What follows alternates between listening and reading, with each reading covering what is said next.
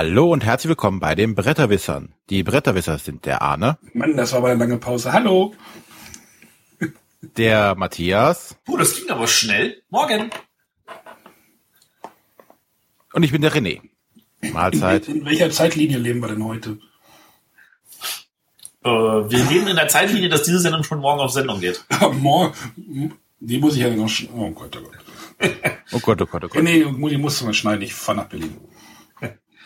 Aber Ja. auch nicht morgen. Du fährst erst übermorgen nach Berlin. Soll ich nackt kommen? Ach, du musst noch Wäsche waschen. Hilfe. Oh, Feier. Ähm, ja, kommen wir besser zu was vollkommen anderem. Ja. Und zwar haben wir ja wieder eine runde Folge, eine Zehner-Folge. Und wie immer steht eine Top 10 an. Und ähm, dieses Mal haben wir uns eine Top 10 ausgesucht, die sich um die Mittagspause dreht. Denn die Top 10 Spiele für die Mittagspause. Was das genau Also- ist, Arne, das ist, es geht wirklich um die Spiele für die Mittagspause, nicht um die Top 10 Mittagspausen. Also nicht, dass du mir jetzt erzählst, dass du 2012 eine supergeile Mittagspause hattest. Ja, und den, drei Tage später hatte ich gar keine Mittagspause. Also Skandal. Ja, bei uns im, in unserem Ablauf steht irgendwie drin Top 10 Mittagspausen. Und da habe ich gedacht, ja, Also wenn Arne jetzt merkwürdige Spiele heute vorschlägt, dann liegt das daran, dass er nicht verstanden hat, worüber wir reden. Ja, aber der darf direkt mal anfangen, sein Spiel vorzustellen. ja, ich, äh, oh, heute wird's überraschend. Ich stelle eine Erweiterung vor. Ähm, die, ah, bitte, ja? Ja? Ich dachte, da wäre schon irgendwie jetzt ein, ein Jubelschrei oder ein, Ich liebe Erweiterung. Ja, ich kann gleich noch meine Meinung dazu sagen. Ich möchte über die Cash Guns Erweiterung reden. Cash Guns, das Spiel, oh Gott, jetzt, das ist jetzt das Spiel mit den Plastik, nee, oder diese Schaumstoffpistolen, was ähm, durchaus kontrovers angesehen wird und ich weiß nicht, wie das jetzt äh, in Hinblick auf der den Sachen, die halt in den USA jetzt auch noch passiert sind, ob das fraglich, äh, also ihr versteht, was ich meine, dass das Ganze jetzt noch viel kontroverser ist, denke ich mal, dieses ganze Spiel, indem man sich irgendwie Waffen sich gegenseitig ins Gesicht hält. Zwar auf einer spaßigen Ebene, aber ich kann halt auch verstehen, wenn die Leute sagen, nee, sowas möchte ich nicht spielen. Wie seht ihr das? Ja, wobei, wenn jeder Amoklauf in Amerika mit einer Schaumstoffwaffe passieren würde, wäre das viel besser. Ja, Also da man ja mit diesen Waffen nicht schießt, sondern nur auf Leute zeigt, so wie man zum Beispiel auch bei Werwolf, also One Night Ultimate Werwolf macht, indem man da mit dem Zeigefinger nimmt. ja, das ist also, aber der Zeigefinger. ja, also, ja, ich kann, ich kann das total verstehen. Also, Also, das, ist, das ist so eine mentale Blockade, so frei dem Motto, es ist halt eine Waffe, ähm, aber es ist also für mich noch äh, grenzwertig okay. Ja, ich, wie gesagt, ich kann aber auch verstehen, wenn die Leute sagen, ähm, nee, möchte ich nicht mitspielen. Das Spiel funktioniert, ich hatte auch schon, glaube ich, das schon mal vorgestellt. Äh, es gibt irgendwie eine Gruppe und die mal spielen halt so dieses Mexican Standoff, also man zählt irgendwie runter und dann hält man sich eine Pistole oder jeder zeigt auf jemand anders und es gibt halt auch äh, irgendwie einen Paten, der das Ganze noch so ein bisschen steuern und beeinflussen kann, wenn er halt irgendwie eine Pistole im Gesicht hat. Das ist das Grundspiel, davon hatte ich ja über die zweite Ed- Edition, oder wie heißt es, zweite, zweite Edition, Second, Ed- oh, wie heißt es denn? Second Edition heißt es, glaube ich, original, geredet, fand ich auch ganz super. Und jetzt gibt es die, oder wann ist die rausgekommen? Ich glaube, zu Essen äh, gab es die Erweiterung. More Cash and More Guns. Ist jetzt aber nicht die gleiche Erweiterung wie die Erweiterung zum ersten Spiel. Ihr, ihr versteht, was ich meine? Es gibt, also Zur First Edition. Genau, die, die Erweiterung ist halt was anderes wie die Erweiterung zum ersten, zur First Edition, genau. Die hieß irgendwie Yakuza oder irgendwie sowas. Äh, es, es wurden jetzt so ein paar Sachen hinzugefügt, zum Beispiel der Pate. Die Rolle des Paten ist so ein bisschen ähm, mächtiger. Ähm, es gibt ein, ein, ein Safe. Äh, am Spielanfang wird auf den Safe ein bisschen, bisschen äh, diese Beutekarten gelegt. Und wenn der Pate dran ist, darf er sich irgendwie zwei Beutekarten nehmen. Also in der, in der Beuteverteilung darf er sich dann jetzt auch vom Safe zwei Karten nehmen, darf sich eine aussuchen und eine an einen Mitspieler verteilen. Das macht ihn halt so ein bisschen wertvoller. Ähm, es gibt äh, jetzt auch eine neue Beutekartenart. Äh, das ist so, weiß ich, ich, im Englischen wird so ein bisschen als Funny Money bezeichnet, also als Spaßgeld. Das kann was wert sein, kann aber auch nichts wert sein. Und der Pate, ähm, die Rolle des Paten in der letzten Runde ist eigentlich meistens immer so ein bisschen nicht wichtig. Jetzt ist sie durch dieses Spielgeld, nenne ich es mal, ähm, wichtiger geworden, da er denn am Ende der letzten Runde entscheiden kann, ob dieses Spielgeld nun Geld wert ist oder einfach null ist. Das heißt, da gibt es dann eine wichtige Entscheidung zu treffen, die das Spiel sehr, sehr stark kippen kann. Ähm, deswegen wird diese ganze Patengeschichte sehr stark aufgewertet, was mir eigentlich ganz gut gefallen hat. Äh, da man sich jetzt auch ein bisschen mehr darum bemüht, selber Pate zu werden. Man wird Pate, wenn man halt in der Beuteverteilung diesen Schreibtisch sich nimmt. Das macht immer denn einer oder ja. Ähm, dann gibt es noch, neue Rollen. Es gibt zwei, drei neue Waffen, die in, der, in dieser kleinen Box drin liegen. Es gibt eine The Big Gun Rolle dieser Spieler. Also wir haben es meistens übrigens so gespielt, dass wir ohne die Rollen gespielt haben und es gibt halt ja in dem Grundspiel kann man halt in, mit den Rollen spielen. Jeder Spieler kriegt dann halt noch mehr, mehr Charakter quasi, haha. Äh, und da gibt es halt The Big Gun. Der kriegt halt eine riesige Pistole, die wirklich doppelt so groß ist wie alle anderen. Die sieht aus wie so eine, weiß ich, wenn jemand diese, diese Serie Magnum, nee, Magnum, ähm, äh, wie hieß die? Sledgehammer. Sledgehammer, genau. Der hat ja auch immer diese riesige Magnum und genau so ähnlich sieht die halt aus, aber schwarz mit einer orangen Spitze, damit es da keine Verwechslung gibt. Und Muss ich sie auch Susi nennen? du kannst sie auch Susi nennen und die spricht zu dir irgendwann. genau, die, diese Waffe äh, fügt, wenn du einen Gegner triffst, der keine Verwundung hatte, gleich zwei Schaden zu, ansonsten halt normal einen. Ähm, dann gibt es einen Brutalo, the, the Brute, der fällt einfach nicht um, wenn er getroffen wird. Also wenn man normalerweise getroffen wird, fällt man hin und ist an der Beuteverteilung nicht äh, beteiligt. Jetzt gibt es halt den, den Brutalo oder The Brute, der bleibt einfach stehen, auch wenn er getroffen wird, dem macht das halt nichts aus und ist dann bei der Beuteverteilung mit dabei. Oder es gibt so zwei kleine Pistolen. Ähm, eine dieser Pistolen ist eine Fake-Pistole, haha, und eine ist so eine echte. Also man kann immer auf zwei Leute zeigen, aber nur eine eine dieser Pistolen ist dann auch wirklich scharf, wenn man sie natürlich geladen hat mit den Klickkarten, aber äh, mit den Bankkarten, aber es, es kommt halt noch ein bisschen mehr Variabilität rein. Es gibt dann noch, ähm, es werden dann noch so Überraschungskarten eingefügt, eingeführt. Jeder Spieler bekommt eine Überraschungskarte, die machen dann auch noch mal so ein paar Sachen. Du kannst den Schreibtisch dir nehmen, wenn auch wenn du gar nicht an der Reihe bist, also du wirst Pate.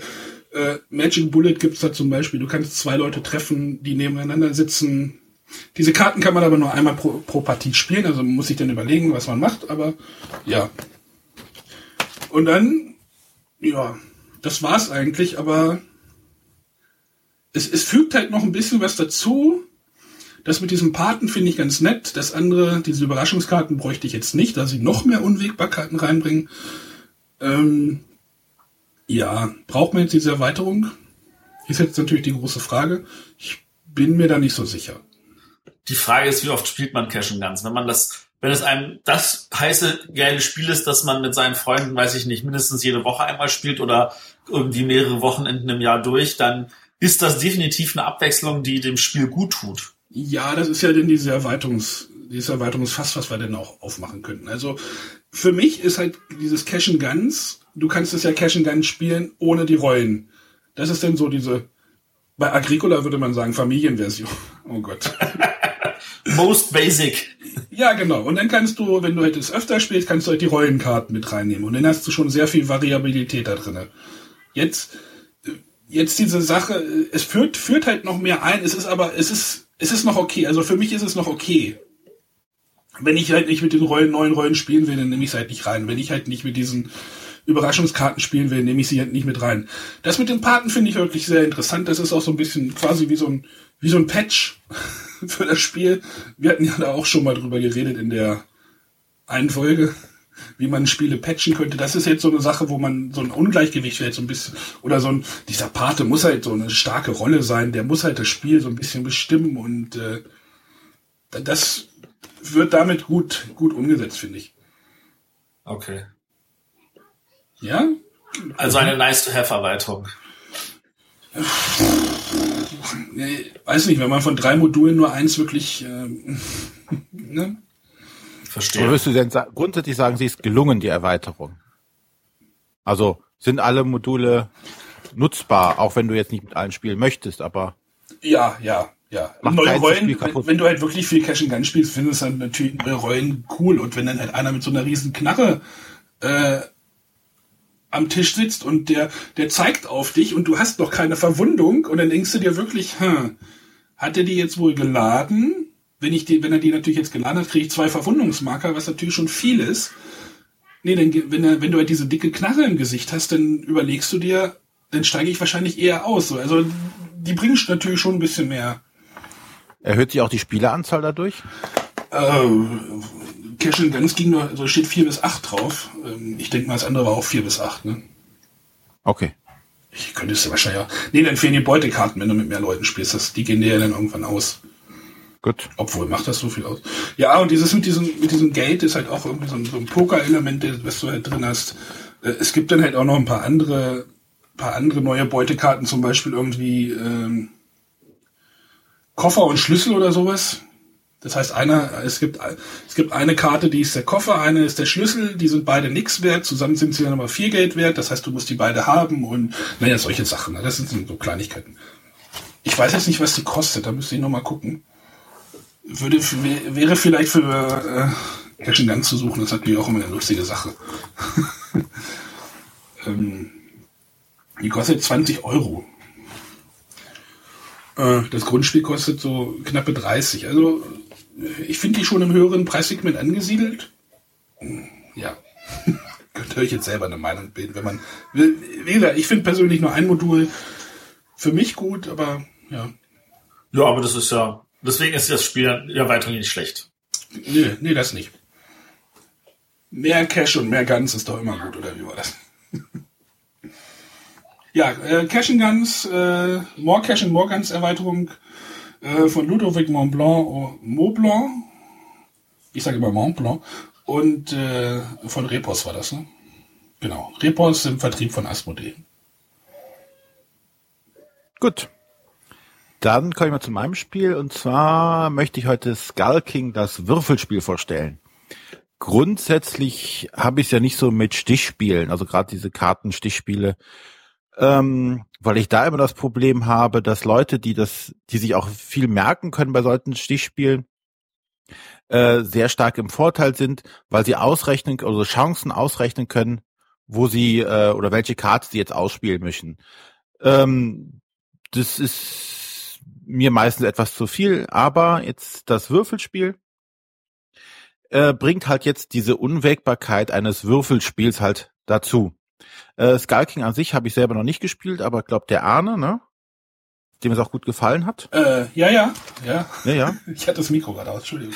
ja. Ich finde auch Skull King super. Du hast es auch gespielt. Ho, ho, ho. Und wie ich das habe. Nicht ho ho ho, ja? Oh. Hier ist es nämlich yo ho ho. Yo, ho, ho. Arr, arr, arr. Ich habe ich hab gestern gelernt, woher das R kommt von, von den Piraten. Ja. Ja, nee, nee, Und auch- zwar sagte ein, ein, ein, ein Pirat nämlich, ähm, äh, Sir, ähm, we äh, be ready. Und da sagte der R, weil er sie verbessern wollte, natürlich. Ah. Gut, Okay. so viel zu dem jetzt.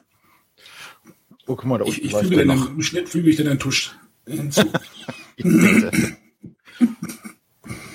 Ja, auf jeden Fall. Es geht um Skull King, das Würfelspiel. Ähm, das ist für ähm, drei bis sechs Spieler, äh, wobei man halt auch wirklich mit dreien äh, sich überlegen sollte, ob man dann so ein Spiel raus äh, auf den Tisch legt, wie was anderes.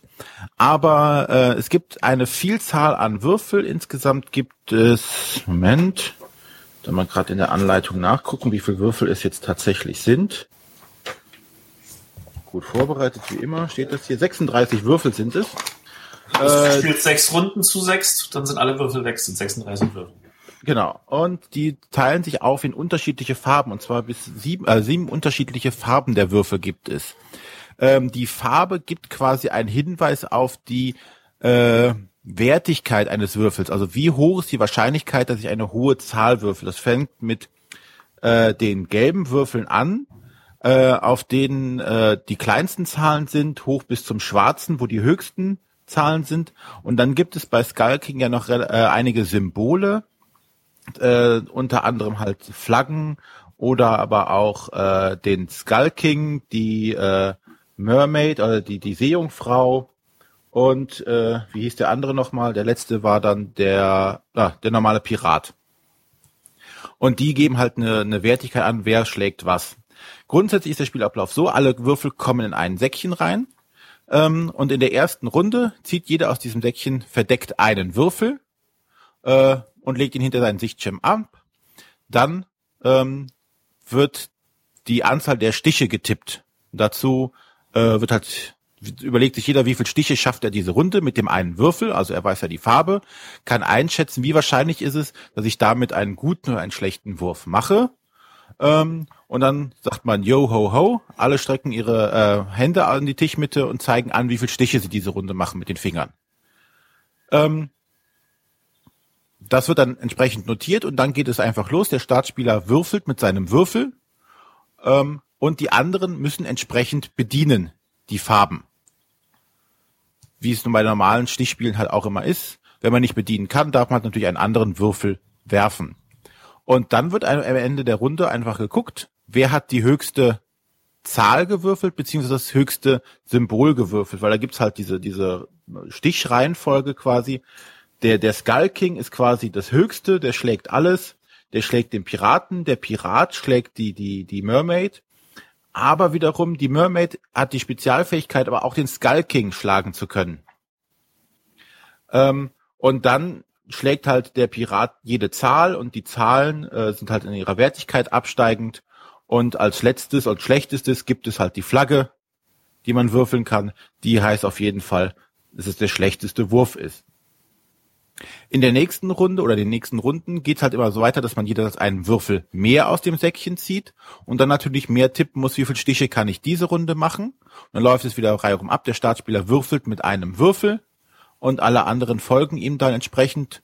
Dann wird entsprechend ein Stich gemacht oder nicht. Dann geht der nächste Würfel rund auf Reisen und so weiter. Bis nach äh, zum Beispiel bei, was hatten wir hier, fünf Spieler waren es dann sieben Runden, die man gemacht hat wo dann äh, ausgewertet wird und am Ende wird die Punkte zusammengezählt. Wo man halt natürlich für, für falsche Ansagen, also man hat falschen Stiche angegeben, bekommt man natürlich auch Minuspunkte und so schaukelt sich das dann recht schön hoch. Ähm, das Schöne dabei ist, ähm, selbst, also es bleibt sehr unwägbar aufgrund der Würfel. Zum einen halt, weil du zum Beispiel auch, wenn du einen schwarzen Würfel hast, hast du die Zahlen 7, 6 und 5 draus und wenn du ähm, einen gelben Würfel zum Beispiel hast, der hat zwei Einsen, eine Sieben, also selbst mit einem gelben, also vermeintlich dem schwächsten Würfel, kannst du immer noch äh, etwas schaffen und drei Flaggen. Äh, also mit dem gelben kannst du ja immer noch einen, einen schwarzen Würfel sogar schlagen. Bleibt halt sehr unwegsam, äh, unwegbar, was man jetzt im Endeffekt erreichen kann. Das gefällt mir persönlich gut. Ich glaube, den richtigen Spielern, die Stichspiele mögen, ist es dann etwas zu glückslastig. Ähm, uns hat es auf jeden Fall sehr viel Spaß gemacht äh, und die Spannung am Tisch, wann jemand äh, jetzt oder jetzt bin ich als letzter in der Reihe dran und habe gesagt, ich mache null Stiche und habe dann als letztes den gelben Würfel und sage, hey, ich gewinne hier eh nichts und zack, würfel ich als letzter dann die sieben, die sogar dann eine schwarze sieben schlagen würde weil ich als letzter in der Runde dran bin und kriege dann doch diesen blöden Stich, den ich eigentlich gar nicht haben wollte. Ähm, das macht's halt sehr, ja, lustig und abwechslungsreich. Und voller Emotionen. Ja. Also wir waren auch immer alle am Tisch sehr dabei. Beim letzten, also bei jedem Wurf wurde geguckt, ah, und dann hey und oh und hm. und ob man dann das wirklich das Ergebnis gerade würfelt, was man wirklich braucht und oder der, der selbst der Skull King Würfel, der so gesehen der mächtigste Würfel hat, hat auch eine weiße Flagge drauf. Selbst wenn ich zwei. den habe, genau zwei weiße Flaggen, kann ich nicht sicher sein, dass ich den Stich, den ich jetzt vielleicht mit einberechnet habe, tatsächlich bekomme, wenn ich einfach Pech habe und würfel eine weiße Flagge. Ich hatte fünf Runden lang hintereinander den Skull King, habe fünf Runden lang hintereinander damit eine Flagge gewürfelt. okay.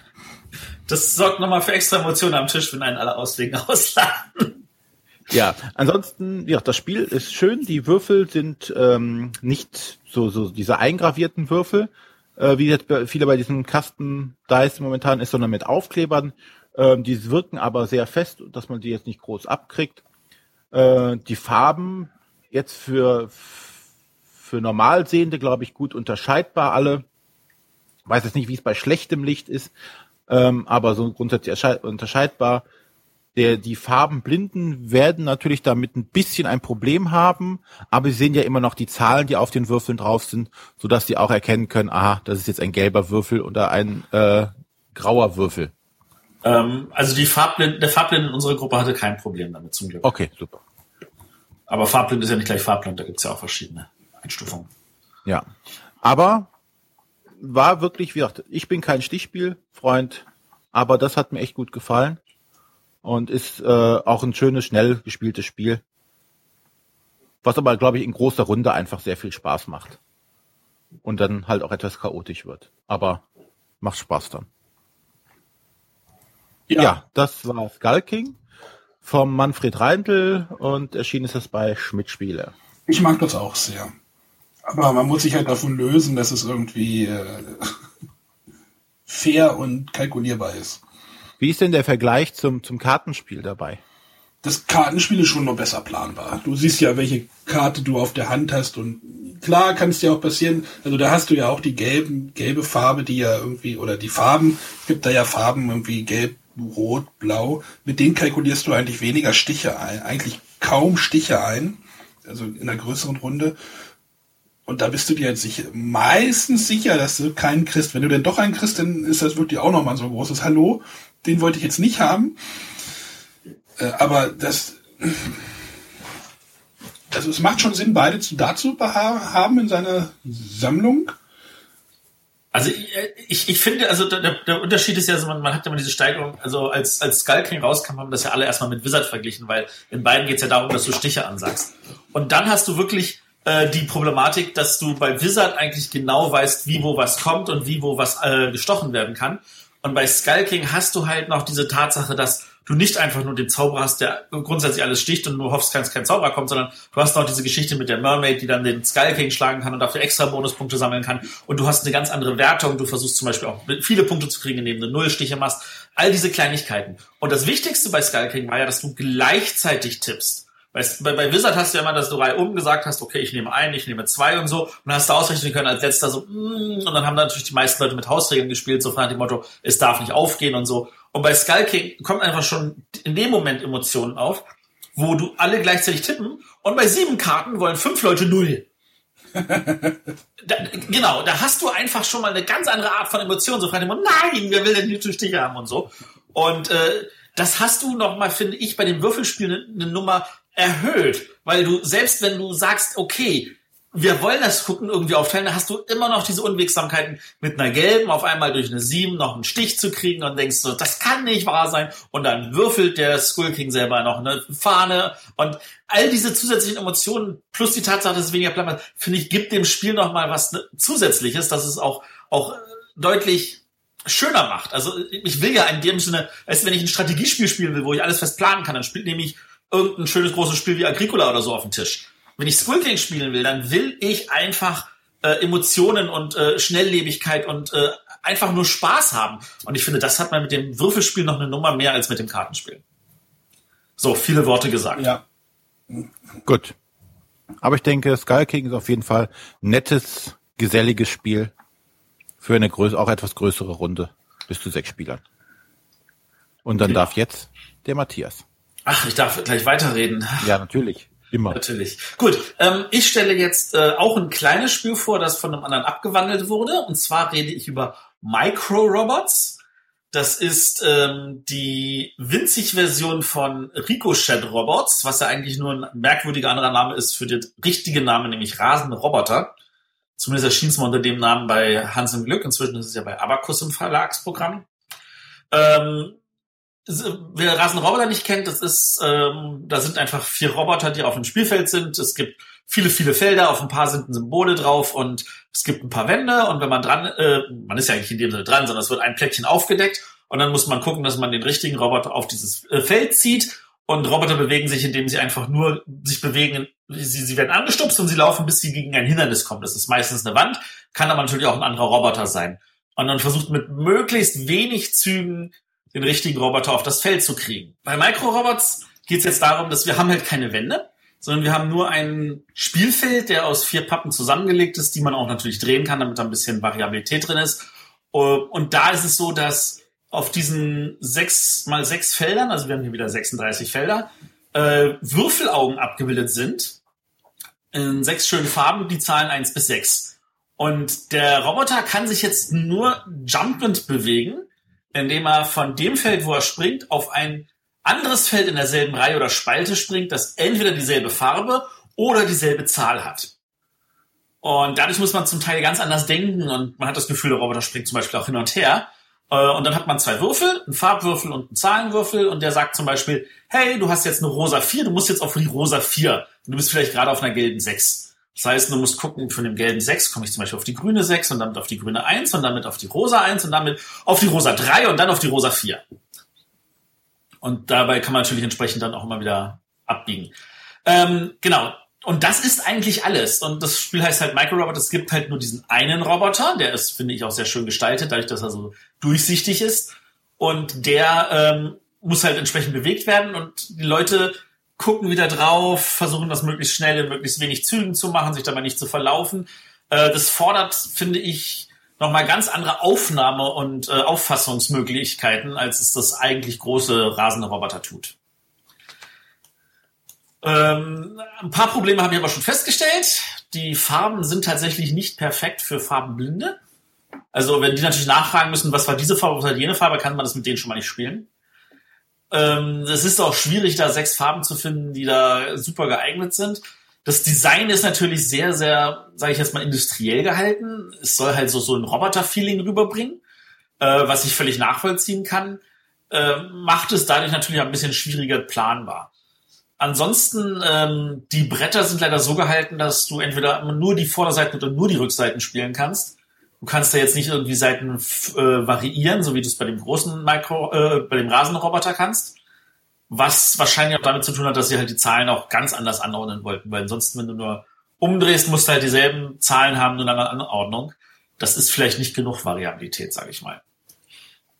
Ähm, ja, schönes, schnelles, kurzes Spiel. Also ich habe meine Freude dran, ähm, wie bei so vielen Cook- äh, und Reaktionsspielen. Ähm, die meisten haben daran nicht so viel Freude wie ich, weil sie natürlich sagen, der Matthias ist eh schneller, statt dass sie es überhaupt probieren. Ähm, an dieser Stelle äh, schönen Gruß an ähm, den Alexander aus Achim, der angeboten hat, zur BerlinCon zu kommen und mit mir eine Runde Orbit zu spielen, das aber leider jetzt nicht geschafft hat. Äh, das ist trotzdem total cool. Ähm, vielleicht bringe ich trotzdem ein Orbit am Wochenende mit. Vielleicht hat ja dann doch irgendjemand Lust, mit mir zu spielen. Orbit. Orbit. Äh, also Rasender Roboter ist ja die Mischung aus Orbit und Verbotene Stadt. Ja, glaub, aus Verbotene Stadt ist der Zugmechanismus und der äh, Spielmechanismus ist aus Orbit. Also von da aus gesehen, äh, ich bin als Fan von Orbit und Set und Rasender Roboter bin ich auch Fan von Micro-Robots. Man muss halt nur gucken, dass man die Spieler dafür findet. Mhm. Kannst du mal alleine spielen, glaube ich. ja, das ist nicht genauso spannend. ja, wahrscheinlich. Gut, äh, kurze Zusammenfassung. Also Micro-Robots. Es ist übrigens nicht von äh, Alex Randolph wie das große, sondern von Andreas äh, Kunekart. Er hat mir jetzt auf Anhieb auch nichts gesagt mit schönen, naja, also mit, mit brauchbaren Grafiken von Christian Fiore, erschienen bei Abacus. Ähm, Andreas Kunekat hat gemacht vorher Kulami, weil es das irgendjemandem was sagt. Ähm, nö. Und Schoko, also Sho-K-O. Nein. Gut. Gut, dann haben wir jetzt unsere Spielevorstellung durch und dann kommen wir zur Frage der Woche. Arne. Ja. Was hast du da rausgesucht? Brandaktuell quasi von, von der letzten großen Folge. Hatte, der Matthias hatte sich ja über den Mensa Select Preis ähm, ein paar Kommentare fallen lassen und der äh, Lemonhorst oder Schrägstrich Jan bei Twitter fragte, ob Matthias da nochmal kurz drauf eingehen könnte, was sein Problem ist mit dem Mensa Select Preis.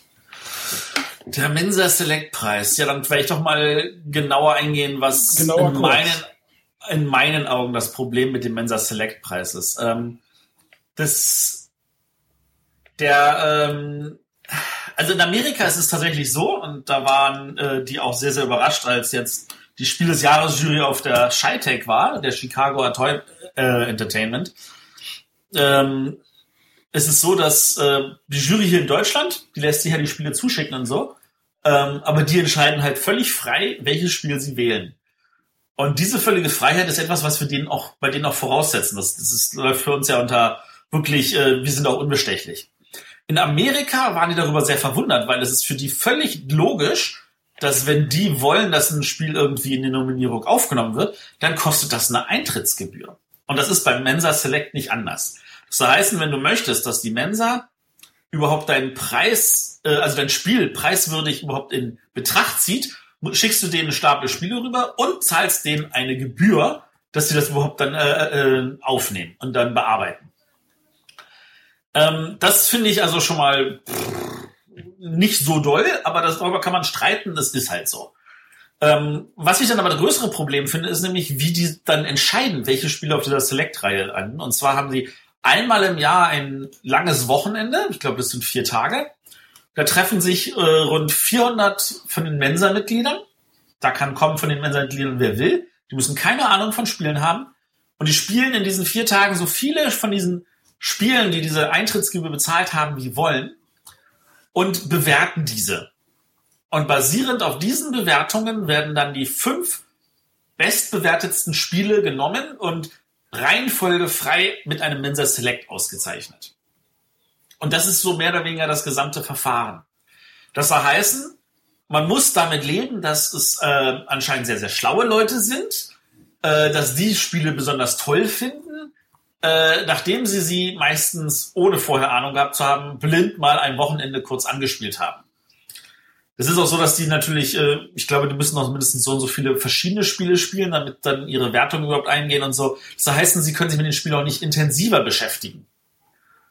Und ich glaube, das fasst jetzt relativ gut zusammen, was mich an dem Preis stört. Also es ist, der, wie gesagt, der Eintrittspreis, die Tatsache, wer das bewertet, nämlich dass außer dass das Mensa-Mitglieder sind, da jetzt nicht wirklich großartig noch was dazukommt, plus die Tatsache, dass die nicht, dieses Spiel nicht oft genug gespielt haben und auch nicht äh, guten genug Einblick auf den gesamten Markt haben, als dass sie wirklich sagen könnten, warum dieses Spiel jetzt gerade den Mensa Select gewinnen sollte. Es gibt natürlich verdammt gute Spiele, die den Mensa Select gewonnen haben. Und die haben den, finde ich, auch verdient bekommen, weil das echt gute Spiele sind. Es gibt aber auch verdammt viele gute Spiele, die keinen Mensa Select bekommen haben, weil zum Beispiel der Verlag gesagt hat, er hat das Geld nicht, um diese Teilnahme zu machen oder das Spiel ist an dem Wochenende nicht oft genug gespielt worden, ähnliche Sachen. Und dann gewinnen aber Spiele, wo ich mir denke, so, ist das gut genug? Ist das erwähnenswert? Das sind zum Teil Spiele, die auch nie irgendwie nach Deutschland gekommen sind, weil die Verlage hier alle abgewogen haben, gesagt haben, nee, das ist nicht gut. Ja, und die Diskussion hast du doch bei jedem Preis. Ja, die hast du tatsächlich bei jedem Preis und da kann man auch verschiedene Sachen sein. Und vielleicht sind wir als Deutsche auch einfach verwöhnt von der Qualitätsarbeit, die die Jury hier leistet. Ja, aber hier müssen doch die Verlage auch eine Lizenzgebühr an den. An, ähm nee, nee, nee, sie müssen nicht. Das ist freiwillig. Ja, du kannst, um du kannst das Spiel des Jahres gewinnen, ohne auch nur je einen Cent zu zahlen. Zahlen musst du nur, wenn du dann am Ende sagen willst, ich will den Pöppel bei mir draufdrucken, um damit Werbung zu machen. Ja. Dann zahlst du eine Lizenzgebühr. Das ist, nachdem du den Preis bekommen hast. Und es gibt ja genug Spiel des Jahres, die diese Lizenzgebühr auch nicht mehr zahlen, weil sie das nicht mehr nötig haben. Auf einem, auf einem Siedler von Katan findest du den Pöppel nicht mehr. Und dann zahlen sie auch nichts. Also das ist, das ist nochmal, finde ich, ein großer Unterschied. Zu sagen, ja, du gewinnst, aber du musst jetzt dafür nicht bezahlen, wenn du das natürlich verwenden willst, ist, ist nochmal was anderes als, ähm, ja, du kannst auch gar nicht gewinnen. Aber das ist alles persönliches Empfinden. Das kann, wie gesagt, jeder auch anders sehen und kann mir gerne Argumente liefern, warum ich da vielleicht irgendetwas falsch finde, falsch sehe und äh, das, warum das eigentlich überhaupt kein Problem ist mit diesem Preis. Aber das ist mein Problem mit diesem Preis. Äh, aus, aus dieser Frage ist auch die Idee entsprungen, dass wir mal so ein paar Preise irgendwann mal vorstellen werden, mal genauer beleuchten, also mal so einen Rundumblick, was es, was es so gibt, wo die Probleme sind. Ähm, und auf Wunsch meiner Frau bitte auch nicht einfach nur äh, die Städtenamen nennen, wo diese Preise verliehen werden. also was ist der Unterschied zwischen 9,99 Euro und 10 Euro? Babusch. Okay, jetzt, wenn der René versucht, witzig zu sein, dann haben wir echt irgendwie einen. Alles klar. Fangen wir lieber mit dem Hauptthema an. Ja, genau. Ich brauche eine Pause. Und zwar die Top 10 Mittagspausen, ja. die der äh, Arne so gern machen möchte. Wie sind wir dazu gekommen überhaupt? Also ich hatte den Vorschlag mal gemacht mit den Mittagspausen, weil äh, ich selber gerne ein paar Spiele hätte oder ein paar Vorschläge hätte für die Mittagspause, da ich auf der Arbeit jetzt die Möglichkeit habe, ein paar Leute mal zum Spielen zu kriegen und in der Mittagspause. Äh, und da ist natürlich immer interessant, was bringt man den Leuten mit? Was schafft man in der Zeit? Und da haben wir uns ein paar Rahmenbedingungen gemacht. Also es soll äh, schnell gespielt sein können, also so 15 bis maximal 30 Minuten so lange wie halt eine Mittagspause ungefähr dauert. Manche dauern ja vielleicht auch 45 Minuten, aber vielleicht möchte man in der Mittagspause noch was essen oder sowas. Also deswegen war die kurze Spielzeit uns wichtig. Es gibt auch zwei Stunden Mittagspause, ne? Ja, ich hab, kann da frei wählen zum Beispiel. Aber das sind so unsere Rahmenbedingungen, so 15 bis 20, äh, 30 Minuten. Und wenn möglich, sollte es natürlich in der Zeit auch äh, auf- und eingepackt werden können, aufgebaut und eingepackt werden können. Denn äh, das gehört ja quasi mit zum Spiel dann dazu und kostet ja auch dann Zeit in der Mittagspause. Ja. Zusätzlich sollte es natürlich jetzt nicht ein äh, groß ausladendes Spiel sein, denn die meisten werden wahrscheinlich in ihren Kantinen oder in den Kaffeeküchen oder am Arbeitsplatz keinen zwei Meter mal drei Meter Tisch haben. Es sollten also Spiele sein, die auch wenig Platz benötigen. Diese Kriterien haben wir festgelegt, ja. Äh, davon weiß ich gar nichts. Aber du hast dich an sie gehalten. Ja, ich dachte, wir, wir machen das wieder so frei wie beim letzten Mal, wo jeder sich so ein bisschen. Nein, nein, nein, nein, nein, nein, nein, nein, nein. Da haben wir Kritik für bekommen, das machen wir nicht mehr. nein, wir haben zumindest diese Rahmen. Ähm, jeder hat natürlich jetzt in seiner Liste auch einen anderen Fokus draufgelegt. Und ähm, das ja, kann ich an dieser Stelle bestätigen. Ich war überrascht, als ich Renés Top 3 gesehen habe. Ja. René ist falsch. Nein. Hast du denn auch schon Spiele von deiner Liste äh, eingesetzt oder? Nee, da ich jetzt momentan Elternzeit habe, noch nicht. Immer dieses faule Pack, das sich um den ja, Nachwuchs kümmert. Genau. Immer diese Kinder. Nein, also ähm, wie gesagt, ich, ich möchte gerne und ähm, ich war, als ich durch die Liste halt durch oder meine Spiele durchgegangen bin, was kann ich denn quasi wirklich in diese Kriterien reinpressen? Ähm, bin ich natürlich auch auf viele Spiele gekommen, die äh, Arne und Matthias auch in ihren Listen hatten. Ähm, aber ich habe mir schon mal gedacht, okay, ich habe ja auch einen gewissen Ruf zu verteidigen. ja. Und äh, ich bin halt nicht derjenige, der die klassischen Karten, zum Beispiel die ganzen, diese Stichspiele bieten sich natürlich auch für solche Runden immer an. Aber es sind halt die diese obvious Sachen. Und äh, da habe ich natürlich versucht, eher meine Spielweise oder Spiele mit einzubringen. Deswegen ist, unterscheidet sich meine Liste etwas von euren, glaube ich.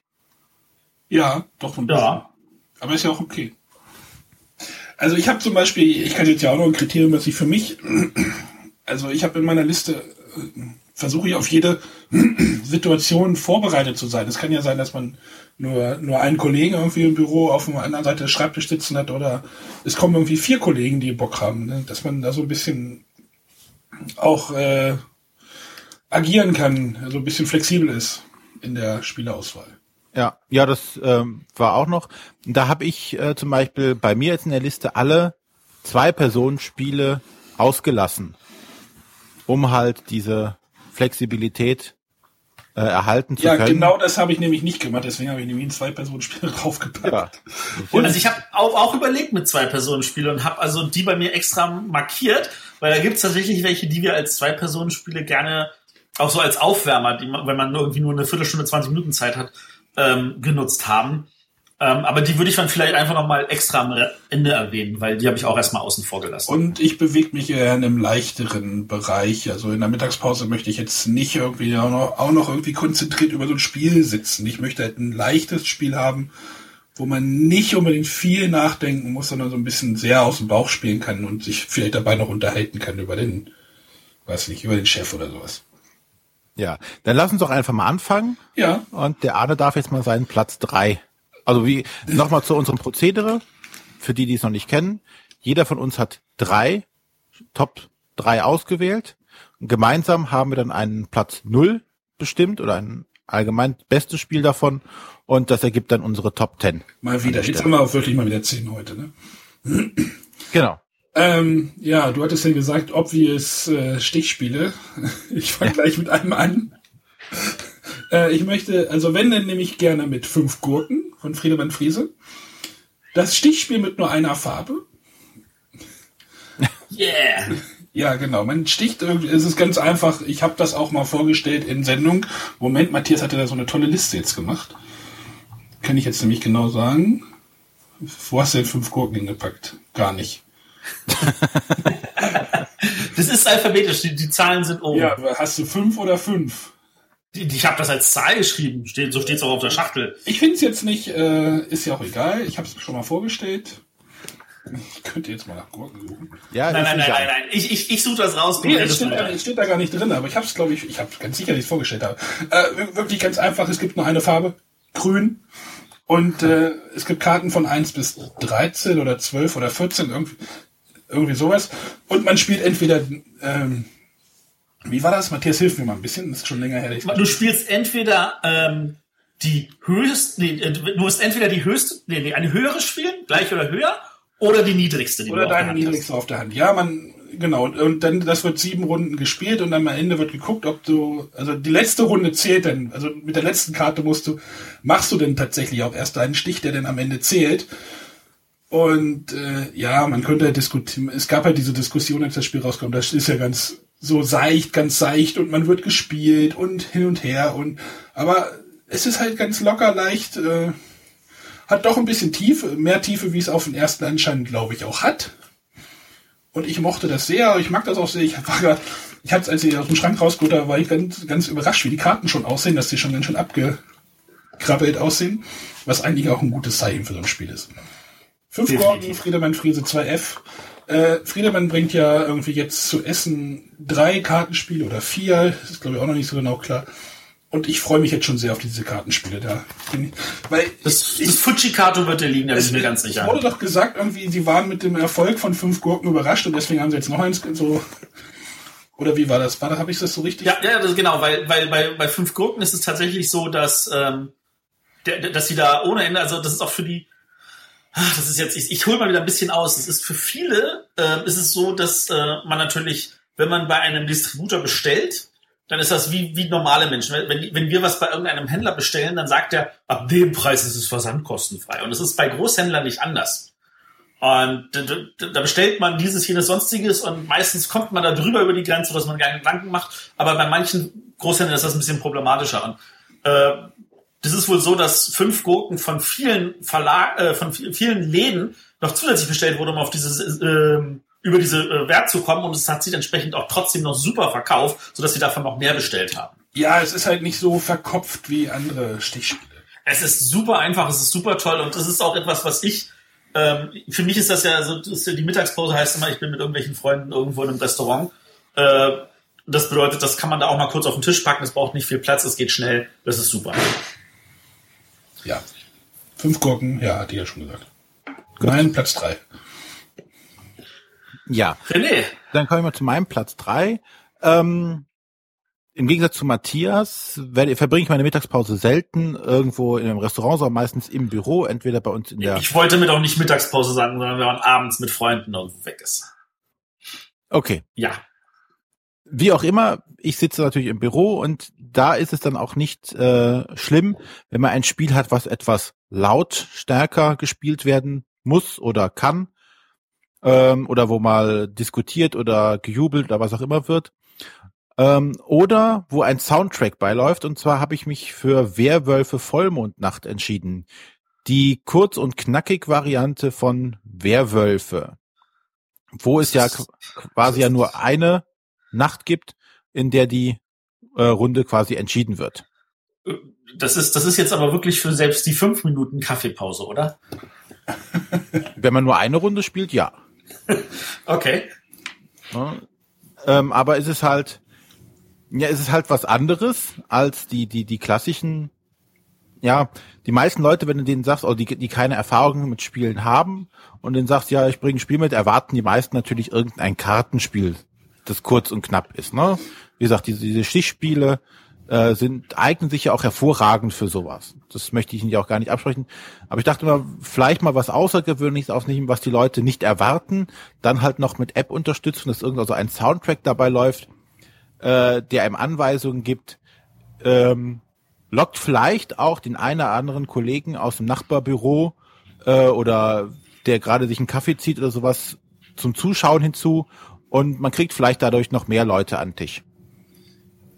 Deshalb hauptsächlich dieses Spiel, um so die Aufmerksamkeit der Leute ein bisschen zu äh, erwecken. Was ist passiert denn da? Und mal zu zeigen, solche Spiele gibt es halt auch neben Mensch ärgere dich nicht und Monopoly. Okay. Daher. Ähm, Finde ich eine super Wahl. Und wie gesagt, du kannst halt, ähm, ich weiß gar nicht, wie jetzt die, die Maximalspieleranzahl dabei war. Zehn. Zehn. Äh, du kannst halt in einer großen Runde halt schön spielen. Äh, es ist schnell gespielt. Ja, und ähm, ja, der, der Aufmerksamkeitsfaktor ist halt sehr hoch. Finde ich klasse. Gut. Äh, ja, mein Platz drei, da greife ich mal zu was Älterem, nämlich dem Spiel, das bei uns, auch wenn ich immer wieder mir denke, das muss eigentlich nicht sein, ähm, am häufigsten als Aufwärmer auf den Tisch kommt, wenn wir noch auf die letzten Personen warten. Und das ist Transamerika.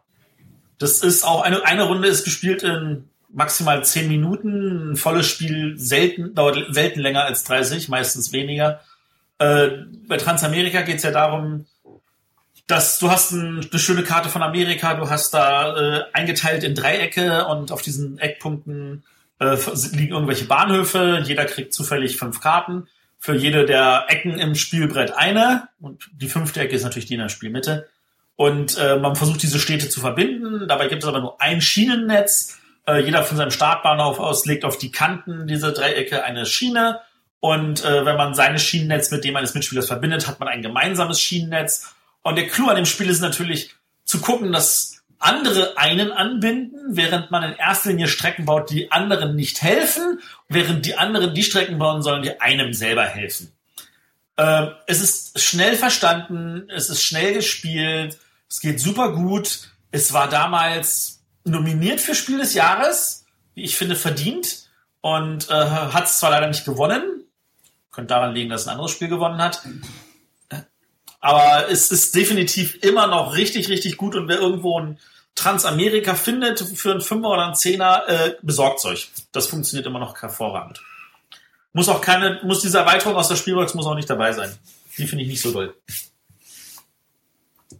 Was für eine Erweiterung? Äh, es gab in der Spielbox eine Erweiterung mit sechs farbigen Schienen. Da hat jeder eine Schiene in seiner Farbe bekommen. Und wenn er die gelegt hat, dann konnte er nur dieses Schienenstück nur selber benutzen was dafür sorgte, dass andere, dass du dich bei anderen anschließen konntest, die aber deine Strecke nicht mitnutzen konnten, weil sie erst drumherum bauen mussten und dann anschließen. Ähm, ich sehe den, den Sinn davon und ich verstehe auch, dass man das strategisch cool nutzen kann, fand ich aber nie so doll. Mhm. Gut. Dann äh, gehen wir ohne Umschweife wieder zu Ade zurück, der jetzt seinen Platz zwei vorstellt. Bin ich ja schon wieder dran. Ähm, ja, wieder dran. Jetzt kommt nämlich das Zweierspiel, über das ich geredet habe.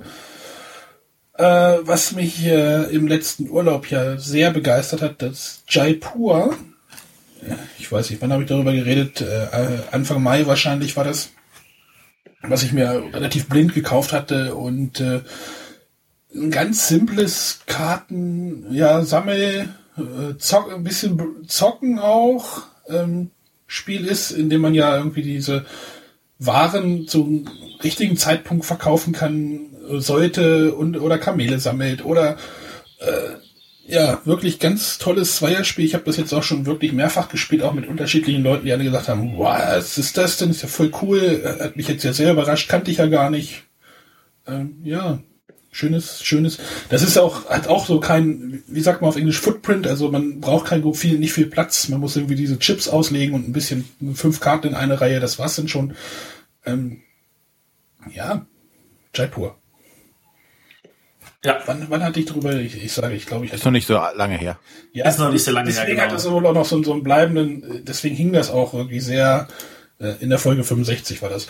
Äh, das steht nämlich jetzt drin in der Liste. Äh, deswegen hat das wahrscheinlich bei mir auch so ein, so ein Eindruck bei mir hinterlassen. Ich hätte auch ein Types of Time oder ein Seven Wonders Duell, aber ich glaube, das ist halt so das, das leicht, leicht am, was so am lockersten von der Hand geht. Ohne viel, ohne so grübelastig zu sein. Mhm. Ja. Gut, dann mein Platz Nummer zwei. Da habe ich schon Kritik vom Matthias einstecken müssen. Der meinte, wie kannst du nur? Also, das ist ein super Spiel, das ist uns klar. Und zwar ähm, Seven Wonders, beziehungsweise, also eigentlich so die, die, die Gruppe von Spielen war jetzt mir hier wichtig. Ähm, diese Drafting Games, da wäre jetzt also als Alternative zu Seven Wonders wäre noch Among the Stars eine Möglichkeit. Was noch mal eine Nummer länger dauert, finde ich. Ja. Spielzeit ist mit 30 Minuten bei beiden angegeben. Bei Seven Wonders klappt es auf jeden Fall. Ähm, Kritikpunkt von der von Matthias kam, äh, kriegst du es in der Zeit auch aufgebaut und entsprechend wieder eingepackt. Und äh, ja, den Kritikpunkt muss man sich bei dem Spiel oder muss ich mir beim Spiel gefallen lassen. Ähm, aber mit der Einschränkung, dass man sagt, okay, wenn man ähm, mit einer festen Gruppe von vier Spielern oder fünf Spielern das halt spielt und nicht immer halt abwechselnde Spieleranzahl, ist, hat man es natürlich entsprechend vorbereitet, dass man es auch in der halben Stunde äh, aufgebaut, gespielt und wieder eingepackt haben kann. Ohne Erweiterung. Ohne Erweiterung. Das normale Grundspiel. Ich glaube, das ist auch für die meisten Runden dann ausreichend. Ähm, gerade hierbei wäre der Fokus, das ist was für, für, für die, die Spieler Unbekanntes, dieses Draften, äh, das Karten rumreichen und ausspielen und ähm, ja, das ist halt auch mit einer großen Runde halt noch in derselben Spielzeit schaffbar ist wie mit einer kleineren Runde. Das ist der Hauptgrund, warum es auf der Liste aufgetaucht ist. Ähm, da man ja vielleicht wirklich mal fünf, sechs, sieben Leute aus den Büros zusammenkriegen könnte, für so ein Spiel, die daran Interesse haben. Über Seven Wonders grundsätzlich müssen wir jetzt ja nichts mehr erzählen, glaube ich. Nee. Ja, und äh, das wäre halt meine Nummer zwei an der Stelle.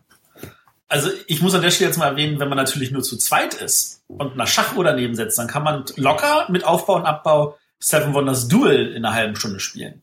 Muss halt mit Schachuhr sein, so zack und zack und zack und zack. Das geht tatsächlich in einer halben Stunde dann. Aber das wäre, wie gesagt, dann wieder nur zu zweit. Genau. Und, und an dieser Stelle, René, kannst ja mal vielleicht ein Spiel erwähnen, das man locker in unter einer halben Stunde spielt und sagen wir mal in einer halben Zeit, aber was man trotzdem vielleicht nicht erwähnen kann.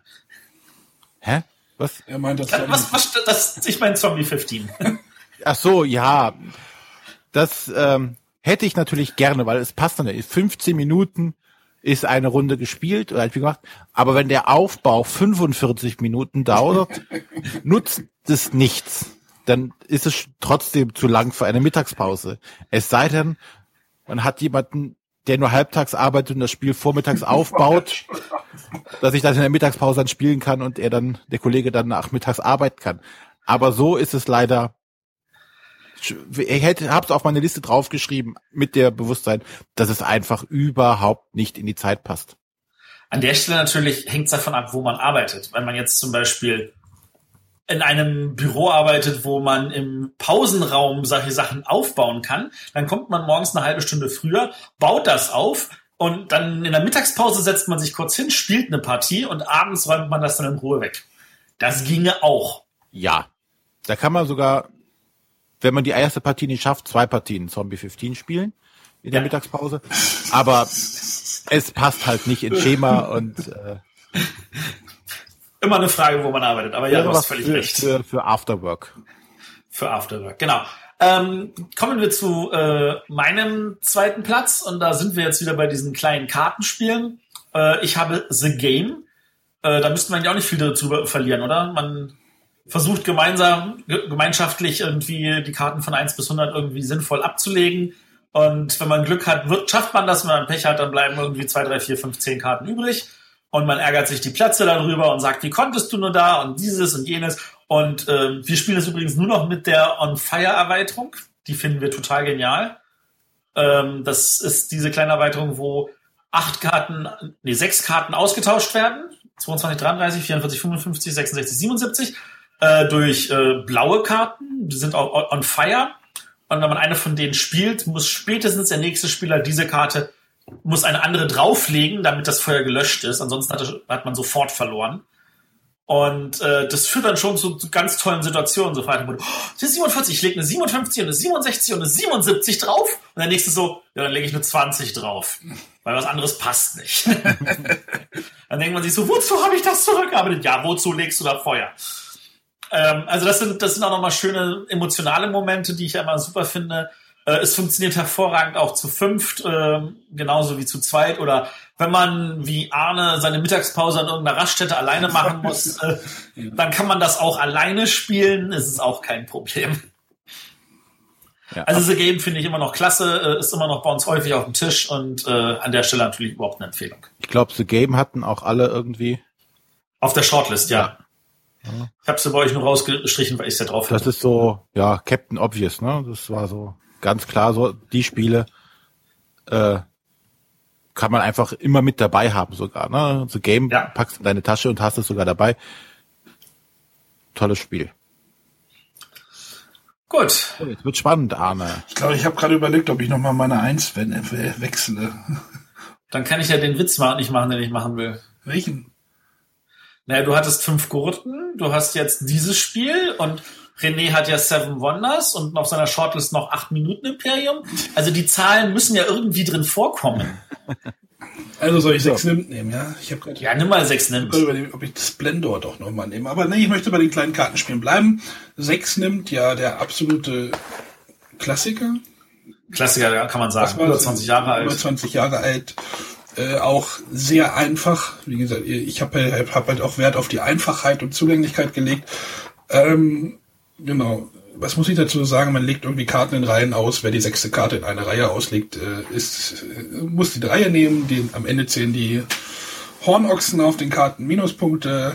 Großes Hallo, wenn man die falsche Reihe oder sich verkalkuliert, da ist also so ein bisschen Pokern dabei, oder? So ein bisschen. Ja. Ich hoffe jetzt, dass die, dass jemand anders noch eine niedrigere Karte legt, dass er vorher die Reihe nimmt und nicht ich und dann kann ich den die da hinlegen und äh, Bluff und Deduktion und äh, ja, geht halt von zwei bis sechs, zehn Spielern. Für das für mich ja auch dann nochmal ein großer Pluspunkt, wenn dann wirklich die ganze Abteilung anrückt oder äh, angezogen wird vom Geschrei. äh, äh, weiß ich, wenn ich irgendwo hinfahre und ich könnte mir und ich denke mir, oh, es könnte langweilig werden, pack, schmeiße ich immer irgendwie sechs nimmt noch bei mir in eine Tasche, weil das funktioniert immer und immer und überall. Geht mir auch so. Also sechs nimmt es tatsächlich, dass das immer funktioniert. Ich habe neulich auf Twitter gelesen, dass irgendjemand gesagt hat, dass er Karten rausnimmt, die über die Spielerzahl hinausgehen.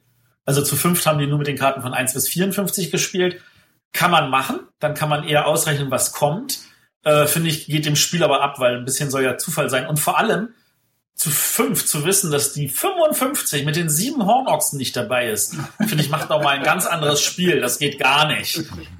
Äh, ich gehöre eher zu den Leuten, die haben da, die, die das schon zu 15 gespielt haben. Dann hat man halt mit statt zehn Handkarten weniger. Und das hat auch wunderbar funktioniert. Es ist nur noch reines Chaos, aber alle hatten Spaß. Das ist ja, glaube ich, nicht mehr planbar, oder? In irgendeiner Weise sehr wenig. Also es ist ja schon zu zehn nicht planbar. Aber. Es sei nur zufällig, die passen. Das passt ja wahrscheinlich auch schon manchmal gar nicht mehr. Wenn du die auch drauffolgende gerade hast, dann... Ja. Ja, das kann halt wirklich sein, dass, dass, dass jemand eine Reihe nehmen muss und gleich guckt, oh, der würde da einfach anlegen, dann nehme ich mal die Reihe weg und dann ist das alles verbaut. Das ist richtig. Ja. Aber äh, also sechs nimmt es auf jeden Fall mit jeder Spielerzahl genial und gut. Finde ich einen Daumen ja, hoch. Zu zweit weiß ich nicht, ob es zu zweit irgendwie. Hatten auch René und ich auf der Shortlist. Ja. Mhm. Also, super Sache. Ja. Gut, dann komme ich mal zu meinem Platz eins. Äh, jetzt nicht ganz so vorhersehbar. Sehr zugänglich. Ja, die Zugänglichkeit habe ich jetzt nicht mehr bewertet. Ich habe jetzt nicht äh, in die 30 Minuten mit einkalkuliert, dass ich den Leuten das Spiel erkläre. Aber du kannst es in 30 Minuten locker zwölfmal spielen und zwölfmal verlieren. Genau. Und zwar Shadowrun Crossfire. Ähm, wie gesagt, da war halt die, die, ähm, das, das Moment ist ein kooperatives Spiel. Es ist halt sehr Ameritrashig an der Stelle. Ähm, es ist ganz schnell gespielt. Der Aufbau ist extrem kurz, weil du wirklich aus den Karten, äh, die im Spiel dabei sind, vier Stapel bildest, von denen du Karten ziehst. Ähm, ja, also es passt in Anführungszeichen super in die entsprechenden, in die von uns gestellten Kriterien. Hat noch zusätzlich diesen, diesen, ähm, ja, Legacy-Mechanismus, dass ich also meinen Charakter entsprechend aufleveln kann. Beklebe also meinen Charakter mit Stickern, der wird halt von Spiel zu Spiel immer besser. Ähm, ja, wie Matthias schon meinte, das kann man in, äh, in der 30 Minuten wirklich zehnmal spielen und verliert zehnmal. Wenn man Glück hat, schafft man, spielt man zweimal und hat zweimal gewonnen. Ähm, Glück. Sehr ja, viel Glück. Ja. Aber äh, auf jeden Fall eins, was, was mich immer reizt, ist nochmal zu spielen, weil es einfach so sackschwer ist und ich dann hoffe, durch die äh, verschiedenen Runden kriegst du ja Karma-Punkte und levelst deinen Charakter auf und machst ihn besser, dass es dann dadurch einfacher wird, weil du einfach mehr Möglichkeiten hast, mehr Handkarten oder mehr Geld oder sonstiges. Und dadurch wird es dann einfacher. Deshalb Shadowrun Crossfire meine Nummer eins hier. Für die Mittagspause. Für die Mittagspause. Ich habe das Gefühl, ich müsste jetzt eigentlich noch mal irgendetwas erwähnen, was auch in mein Beuteschema passt, so wie Arne mit äh, fünf Gurken sein Beuteschema abdeckt und René mit Shadowrun Crossfire. Ähm, aber ich nehme ich etwas, was ich jetzt als... Ich könnte noch einen Splendor geben. ich habe auch noch ein paar andere schöne Spiele auf meiner Show. Also wenn das nächste, wenn deine Nummer eins nicht dein Beuteschema ist, ja, dann möchte ich bitte, dass du dieses Spiel nie wieder spielst. So. das geht nicht. Das geht ja, also. nicht.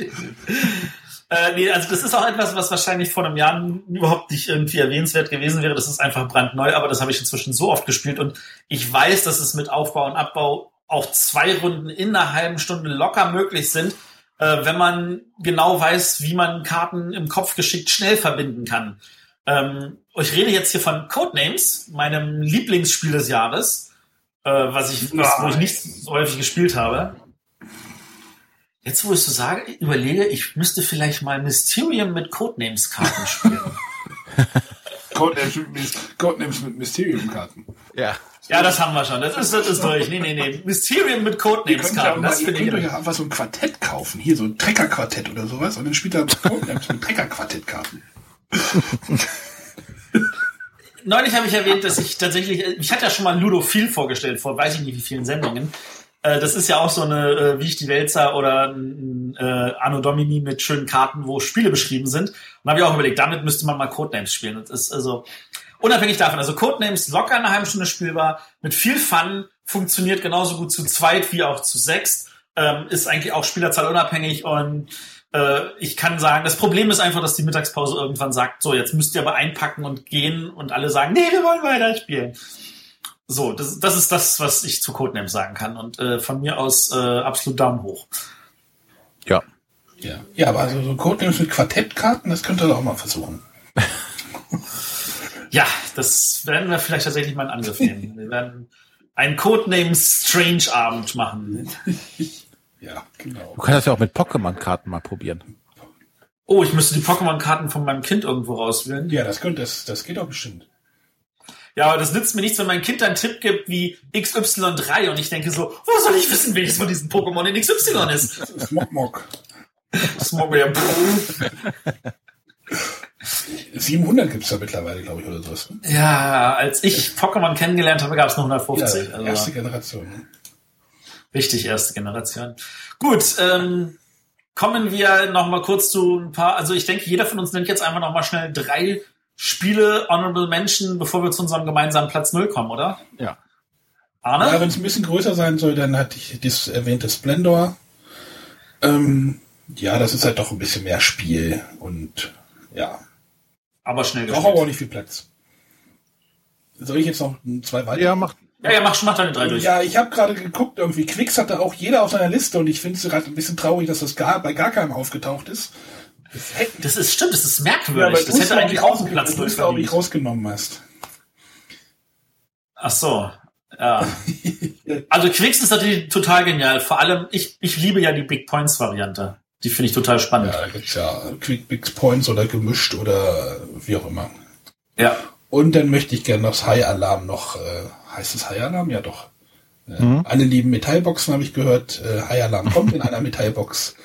Äh, ich hasse es geht darum, dass irgendwie alle in einer Reihe schwimmen und dann nach und nach die Leute vom Hai gefressen werden und äh, Körperteile verlieren. Bitte? Und die Körperteile, Körperteile verlieren, genau, sind so Lego-Technikmännchen so ähnlich und da kann man dann die Gliedmaßen abnehmen. Das ist auch mal sehr lustig. das macht auch Spaß, das Spiel. Ähm, also ich bin übrigens auch bereit, meine Zug um Zug 1910 Erweiterung, die ich noch in der Blechbüchse habe, gegen eine Schachtelversion einzutauschen. Kann man damit Codenames spielen? Es gibt inzwischen durch die verschiedensten Zug um Zug Versionen ja wirklich die verschiedensten Züge. Also nicht nur die regulären acht Farben, sondern auch die acht anderen Farben, die es dann in der Skandinavien Version gibt und in der Europa Version und ähnliche Pläne Sachen. gibt's denn? Gibt's 25 Pläne? Na, 20 reichen ja auch, ne? Oh, nee, noch nicht ganz. Schade, ne? Noch nicht ganz. Das Problem ist auch bei einigen, ist es ja so, du müsstest ein zweites von der Erweiterung kaufen, weil die Pläne sind ja vor der Rückseite. Ja, kaufst halt zwei, mein Gott.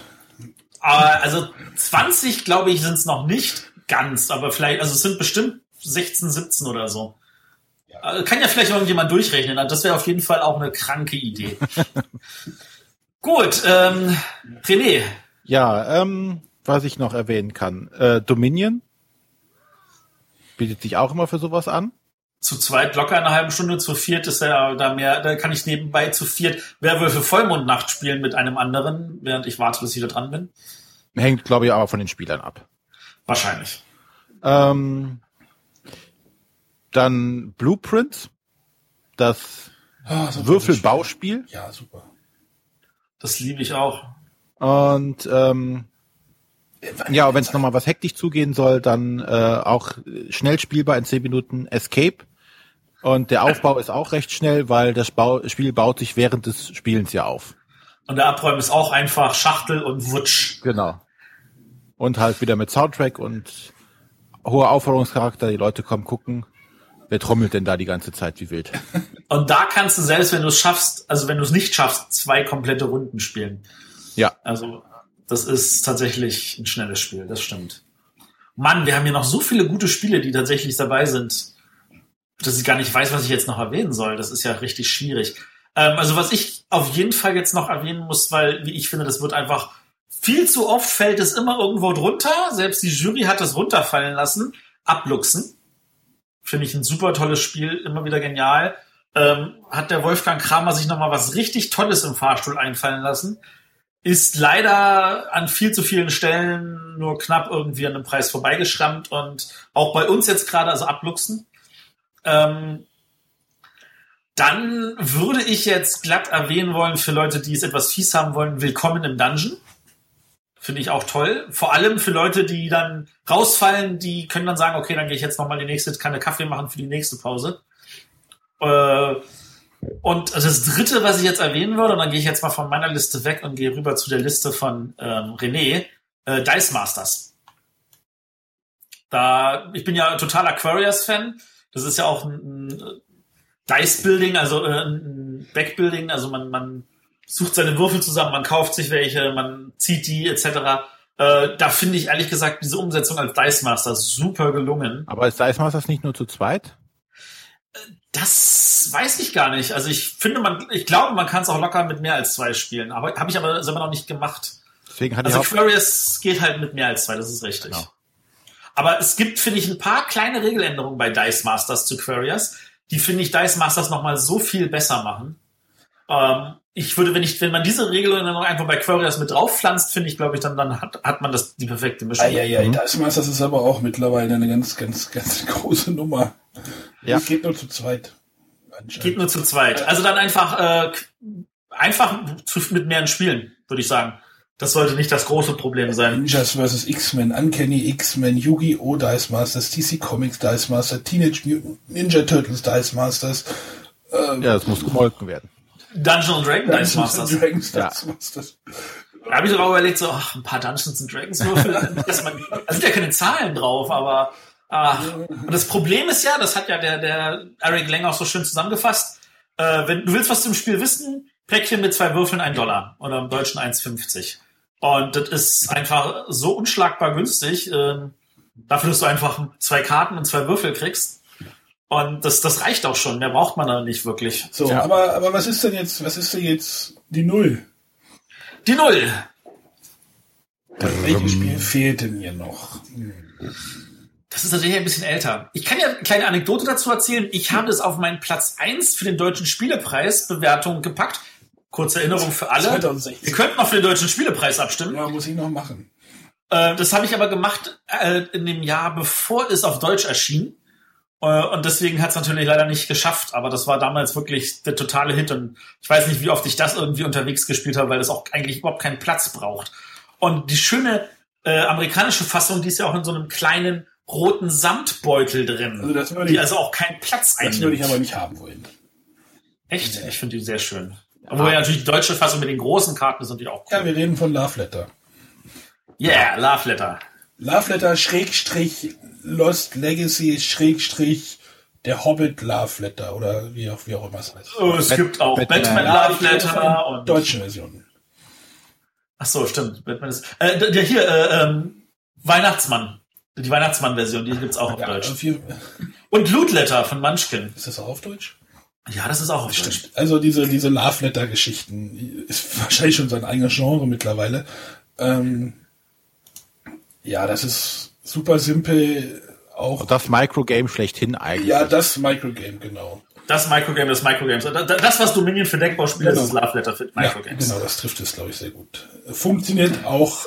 Okay, ich habe es mit meiner Mutter gespielt, die wusste, hä, was Karte nehmen, Karte ablegen, hä? Aber das ist ja, du hast eine Runde in, einer, in, in zwei Minuten oder drei gespielt, dann legst du gleich die nächste Runde hinterher. Dafür gibt's ja dann auch die Wertungen, wenn du das machen möchtest. Ja, und äh, die meisten Leute sind halt sehr überrascht, wenn du sagst, hier, 16 Karten, da schmeißen wir doch sogar noch eine weg. und damit spielen wir dann und alle, hä? Ja. Das ist schon sehr überraschend. Genau, wenn es ein bisschen Schöne dabei. komplexer werden kann, dann kannst du ein Lost Legacy spielen, da gibt es dann jetzt so zwei, drei mehr Mechanismen. Äh, ich möchte an dieser Stelle eine Lanze für Lost Legacy brechen. Also, weil äh, du einfach das Gefühl hast, du spielst tatsächlich auch mal andere Spiele. Du hast sowohl die Möglichkeit, also du kaufst dir eine Schachtel, du hast da zwei Sets drin mit komplett unterschiedlichen Effekten. Du hast nicht das Gefühl, du spielst immer dasselbe, sondern du spielst verschiedene Sachen. Du kannst auch die Karten da drin mischen, sagen, ich nehme mal die Einser raus und pack die anderen Einser dafür rein. Äh, das funktioniert immer noch hervorragend. Und du kannst auch beide Sets zusammenmischen und damit bis zu sechs Leuten spielen. Haben wir schon gemacht, hat tatsächlich funktioniert. Und wenn du das zweite Lost Legacy Set dazu kaufst, hast du noch mehr Variabilität drin und lernst einmal wieder neue Karten kennen und neue Kombinationen. Äh, Das Spiel wird so schnell nicht äh, ausgehen, ohne dass sie, ändert sich an den Regeln, ändert sich ja gar nichts. Das ist ja weiterhin ziehen, spielen. Mehr ist es ja nicht. Ähm, das ist ja fast noch leichter als Flux jetzt, um es mal so zu formulieren, was auch ein super äh, Mittagspausenspiel wäre. Und äh, ich hoffe wirklich, dass Pegasus auch die dritte Box noch bringt. Mit den verbliebenen zwei Spielen. Und dann kann man das theoretisch auch mit ganz, ganz, ganz vielen spielen, aber ich würde sagen, bis sechs ist eigentlich gut. Ja. Gut. Aber, aber als Einstieg nehmen wir auch ein Love Letter, ne? Natürlich, Einstieg, völlig super. Und mit zwei Love Letter kannst du auch zu sechs Und ich finde es trotzdem, ich finde es auch schön, weil du ja die kleine, bei der amerikanischen Version ist ja in dieser kleinen, ist ja in diesem Beutelchen dann auch nur ein kleines Kartenset, oder? Also kleine Karten. Das sind normale Es Spielkartengröße. ist halt ja. schön, was, was äh, Pegasus mit dem, mit dem gemacht hat auf, im deutschen Markt. Mit diesen riesen, riesigen Karten. es, das macht halt irgendwie Spaß. Sowas sieht man halt nicht so oft und äh, Das macht definitiv einiges her. ja, man muss also das an der Stelle was den Positives, Preispunkt ja. von 10 Euro dann halt natürlich auch rechtfertigen, was du damit ja kannst.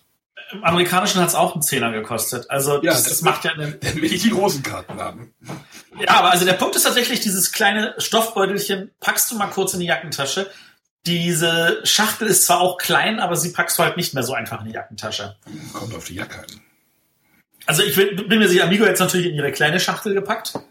Aber gut, wir- Hanabi, was wir jetzt ja auch in der Shortlist hatten, da spielen wir ja auch nicht mehr die kleine Schachtel, sondern wir haben ja schön die große Rentnerversion, weil wir diese großen Karten mögen und die Tatsache, dass wir sie nicht in der Hand halten müssen, sondern dass die dann in dieser Ablage sind. Seitdem sind auch diese Fehler wie Sekunde, ich gehe mal kurz auf, zack und leg die Karten offen hin aus Versehen, nicht mehr passiert. Also Kauf die große Version, ja.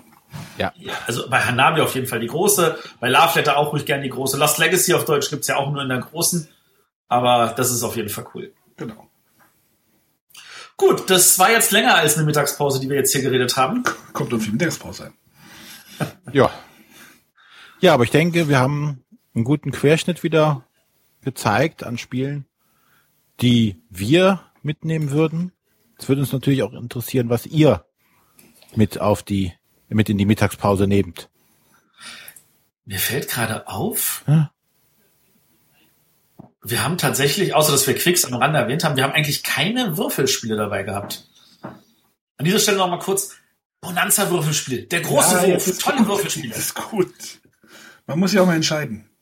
Ja, das ist das Problem, wir haben uns ja entschieden. An der Stelle, aber vielleicht hätten sich unsere Hörer anders entschieden. Genau. Deshalb in die Kommentare oder auf Twitter oder auf Facebook oder, Oder auf iTunes. na da da können Sie gerne Be äh, Bewertungen reinschreiben, aber nicht welche Spiele Sie mit in der Mittagspause Können sie auch. könnten Sie auch, aber da ist etwas ungünstig. Ähm, oder eine E-Mail an info.bretterwitzer.de Hervorragend. Was nehmt ihr mit in die Mittagspause? Welche Spiele fehlen auf unserer Top 10? Welche müssten da unbedingt drauf oder welche passen überhaupt nicht da rein? Genau. Ja, dann sind wir für dieses Mal durch. Machen das berühmte Schleifchen drum, Den Deckel drauf. einen Deckel drauf, die Kiste zu. Ähm, Nächste Woche wieder eine Sendung ohne René. ja, mal wieder. Leider. Das müssen wir ändern. René, plan mal so, dass du nächstes Jahr dabei bist. Ja, Also, weil nä- nächstes, äh, wir haben jetzt ja am Wochenende ähm, die BerlinCon und am Montag dann Spiel des Jahresverleihung. Und äh, wir werden natürlich, äh, wir heißt an dieser Stelle Arne und ich, vor Ort sein, werden gucken, dass wir auch wieder ein paar O-Töne einsammeln. Äh, wir versuchen, die Autoren von allen sechs nominierten Spielen ranzukriegen. Wir können es nicht Ja, versprechen. ja, ist wirklich, ja, was? Das ist mein Plan auf jeden Fall. Ähm, äh, natürlich versuchen wir trotzdem auch noch vielleicht ein Jurymitglied dazu zu kriegen, kurz was ins Mikro zu reden. Ähm, und dann halt machen wir halt unseren schönen Bericht dazu und dann hört ihr das halt in einer Woche, was wir da so alles äh, an O-Tönen eingesammelt haben und wie die Verleihung war. Ja, BerlinCon machen wir auch noch irgendwie, irgendwie ein bisschen Impression oder was? Das können wir gleich mit Impressionen mit reinpacken in die Folge, klar. Machen wir. Und vielleicht der Arne, wie ich ihn kenne, wird da auch ein bisschen Video aufnehmen. Aber sodass weiß ich bisschen- wollte mal, ich wollte mich mal auf Fotos konzentrieren. dann macht der Arne diesmal ein paar Fotos, dann kriegt er auch noch Fotos zu sehen, kein Mal Problem. gucken. genau. In den zwei Wochen haben wir dann wieder Gäste. Genau. Da sind die Bretter Gurken bei uns. die erzählen dann ein bisschen so, wie ist es, wenn man in der Schule spielt und was kann, für Spiele eignen sich denn für die Schule besonders gut und besonders wenig. Und ähm, wir können ja schon mal sagen, wir haben die Sendung ja schon aufgenommen. Äh, die haben ein sehr, sehr schönes, spannendes Spiel rausgesucht, das sie vorstellen am Anfang. Da waren wir alle sehr auf dem Schlauch. Allerdings. Ich muss die Folge noch schneiden. Ja, Gut. Dann hören wir uns nächste Woche wieder. Jo, alles tschüss. klar. Tschüss. Bye, bye.